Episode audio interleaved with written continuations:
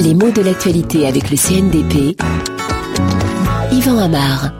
Les rebondissements de l'affaire de Tibérine font ressortir continuellement l'expression secret défense. Alors on s'en souvient de cette affaire. Hein. Sept moines avaient été massacrés en 1996 en Algérie et une thèse officielle sur les auteurs de l'assassinat a été avancée. Mais cette version des faits est remise en cause et euh, on aimerait parfois relancer l'enquête, avoir peut-être accès à des documents qui ne sont pas actuellement disponibles. C'est pourquoi le président français a déclaré Naturellement, je leverai le secret défense sur tout document que nous demandera la justice. Alors on l'a ici, cette expression secret défense, qui est souvent un peu étrange justement pour des étrangers à la langue française.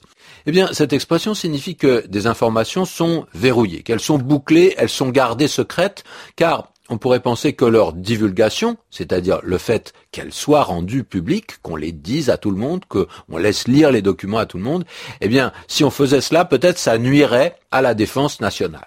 Les secrets défense sont donc le plus souvent la propriété de l'armée ou bien du ministère de la Défense, de la police, du ministère de l'Intérieur ou simplement du pouvoir. Hein. Et il s'agit de quelque chose d'officiel. De façon très claire, on dit qu'on ne dira pas ce que contient tel ou tel dossier. Pourquoi? Parce que voilà, secret défense. Alors, c'est souvent la forme de l'expression elle-même qui peut surprendre. Il s'agit de deux noms qui sont mis côte à côte, secret et défense.